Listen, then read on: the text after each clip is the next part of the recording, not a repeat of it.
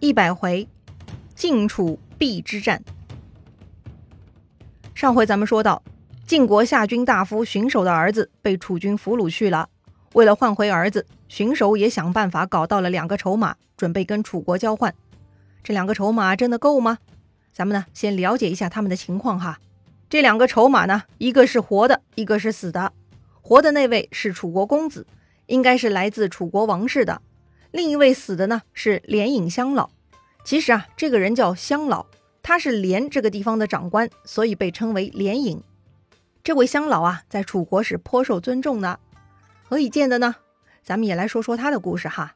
还记得之前楚庄王出兵去陈国平定夏真书之乱吧？到了陈国嘛，楚庄王自然要把事情的来龙去脉理清楚，顺藤摸瓜，不就注意到灾祸的源头夏姬了吗？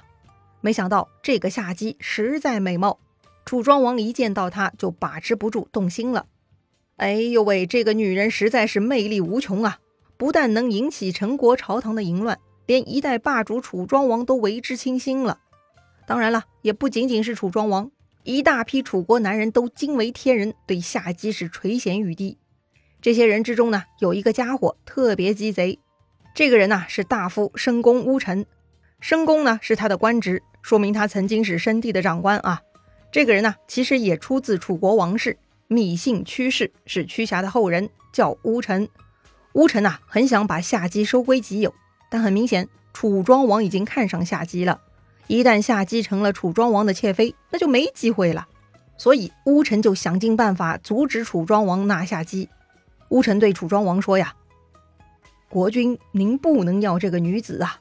若是您纳了此女，”人家就会说您是为了一个女人而毁灭一个陈国，这对您的名声不好，对霸业更不利呀。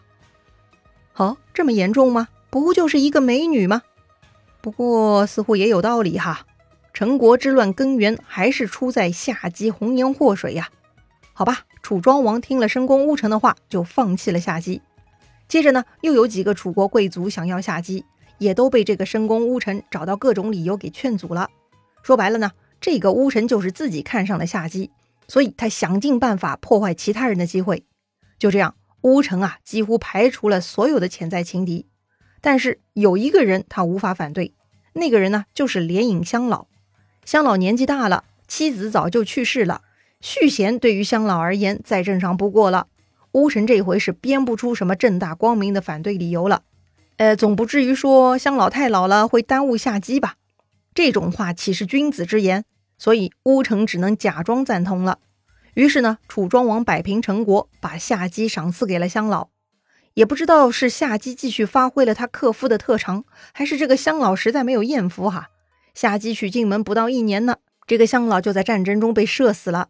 然后嘛，夏姬又回归了寡妇的身份。估计啊，乌臣就要偷笑了哈。这么看来，乡老的尸体加上楚国公子，这个筹码还是不错的呀。可是很遗憾，最终呢，荀守也没有找到机会拿着筹码换回儿子哈。当时啊，整体上楚军占上风，一路呢就追到了 B 地屯驻下来。这个 B 地呢，就位于现在河南荥阳的东北边。当时的晋军呢，早已溃不成军了。他们连夜渡过黄河逃跑，整夜都能听到渡河时的人马喧嚣的声音，那是非常狼狈呀。其实呢，到这儿，晋楚这场战争已经结束了，结局很明显。晋国未必有太大损失，但是战败的很难看，算是仓皇逃跑的那种，一扫晋国往日威风。这一战呢，就是历史有名的邲之战。邲之战意义重大，这是晋楚争霸中原的第二次重大较量。第一次是城濮之战，晋文公大胜；第二次就是邲之战，轮到楚庄王大胜。很明显，两次作战都不是双方国军的较量，都是国军对战臣子。而结果呢，都是国军出战的那一方胜利，可见有霸主气质的国军会亲自出征呢。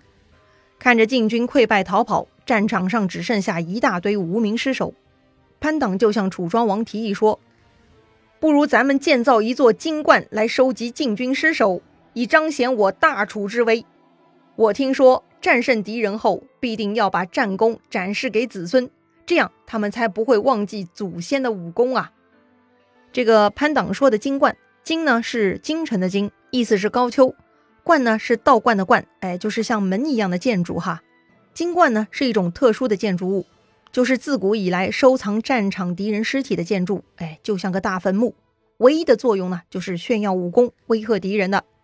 如果楚庄王只是一个普通的国君，他必定采纳潘党的建议，还会高高兴兴为此庆祝。但楚庄王不普通啊，他心中有更高的追求，他要当霸主的，所以呢，他考虑问题更有高度。楚庄王啊，没有采纳这个建议。他对潘党说了自己的想法。首先，古代圣明的君王征讨不听命的国家，杀死首恶分子并将其埋葬，作为一次大杀戮。这个时候才建造金冠，以警戒历代罪恶之人。但是如今的晋国罪恶无法确定，而士兵又是为了执行国君命令而尽忠，这样的死者又如何建造金冠呢？其次，楚庄王以周武王为榜样。周武王发扬文王的美德，前去征讨商纣王，只是为了安定天下。所以，一旦战争胜利，周武王收缴武器，包藏弓箭，这一切就是为了保有天下。武功不应该用来炫耀，所谓武功，应该是消除残暴、消灭战争、安定百姓、调和诸侯的。你看“武功”的“武”这个字拆开来是啥呀？是止戈，意思就是停止兵戈战争。战争的目的是结束祸乱呀！假如楚王让两国士兵暴尸荒野，那就是残暴不仁；夸耀武力威胁诸侯，那就意味着还要继续战争。既没有消除残暴，又没有停止战争，又如何能保有天下呢？如今晋国依然存在，楚国缺少德行，而仅凭强大的武力争霸诸侯，又如何能使各国友好相处呢？趁人之危而为自己谋利。以别国的动乱求得自己的安定，并以此为荣，又如何能丰富财物呢？楚庄王还说，武功有七种德行，就是禁止暴力、消除战争、保持强大、巩固基业、安定百姓、团结民众、增加财富。楚庄王认为，目前楚国还没有做到其中的任何一种，并没有值得向子孙展示的。所以呢，结论就是，不如为楚国祖先建造一座神庙。报告获得的胜利就是了。于是呢，楚庄王就在黄河边举行祭奠，建造了祖庙，向先君报告这次战争的胜利之后，就回国了。哇塞，不得不说，楚庄王的格局真的很大，确实大气呀。好了，这就是历史有名的邲之战了。楚国获得大胜，为楚庄王的霸主地位奠定了非常坚实的基础。前面也说过，这次楚军北上是因为郑国的实质作乱。结果闹得晋楚两国大战，晋国呢也输得很狼狈。这事儿闹大了，郑国人就杀掉了公子于成和石质。《左传》对此事的立场呢，还是严重批评郑国的公子于成和石质。他们制造动乱，惹得战祸四起，完全不顾民众疾苦，只是为了趁乱捞取自己的利益，实在是太可恶了。他们本想把楚国人引过来，趁机分裂郑国，没想到事情闹大了，还卷入了晋国。哎呀，又是一个多行不义必自毙呀！说回晋国那边，邲之战，晋军虽然损失不大，但输得太丢脸，所以呢，回国之后，中军将荀林父向晋景公请罪，请求将自己处死。要说呢，荀林父确实对战争的失败负有主要的领导责任，谁让他是主帅呢？但是呢，他也确实有为难的地方，毕竟是先狐不听话在先，荀林父无法完全执行自己的意志。一步一步都是被逼着走的。考虑国家安定，荀林父呢也没有雷厉风行到按军法处置先狐。要真是那样，必然晋国要先内乱了。所以啊，这次失败不能完全怪荀林父无能，只怪晋国六卿各自势力太强大。荀林父接盘的就是这么一手杂乱牌啊！晋景公面对失败的军队是很生气，荀林父求死，他本想同意的。但是太傅世真子强烈劝阻，他说呀，当年陈濮之战，楚国令尹子玉战败被逼自尽，那其实就是楚国的一大损失啊。困兽犹斗，何况是一国之相？如果子玉活着，必然还会再找晋国麻烦的。但子玉被逼死，楚国换上了韦履臣，连咱的国君都高兴了。可见楚国那一次就是自断手足。陈濮之战。楚国不仅输了战争，还损失了人才。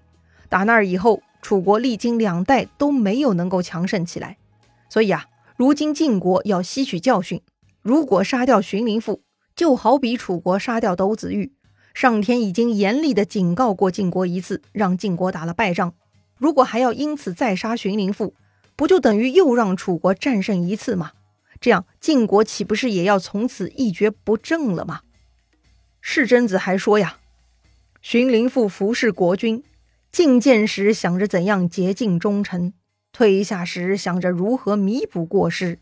他是捍卫国家的重臣，如何能杀了他呢？这一次失败无损于他对国家的忠诚，就像日食月食无损于日月的光明啊！还别说哈，这个太傅的一席话对国君的影响力还是很大的。确实，杀死荀林父并不能改善晋军的实力，反而是给晋国添乱。晋景公啊，从善如流，就赦免了荀林父，让他继续担任原职，没有做处罚。同时呢，也没惩罚其他将领。总之啊，这一战。晋国调整心态，哎，就当是老天给的警示吧。君臣上下呢，不再互相怪罪，反而进入反省状态。说起来呢，也不算是坏事。不过呀，这个里头也有例外的。例外的就是那个跟荀林父对着干的仙狐。仙狐呢，本以为荀林父这回要承担战败责任，死定了。没想到国君原谅了他，这个呢，让仙狐很不安。他既担心晋景公会秋后算账，也担心荀林父会报复自己。于是啊，仙狐就准备先下手为强，要先采取行动了。哎呦，这个家伙还真是疯魔了哈！那么到底仙狐做出什么事儿来了呢？精彩故事啊，下一回咱们接着聊。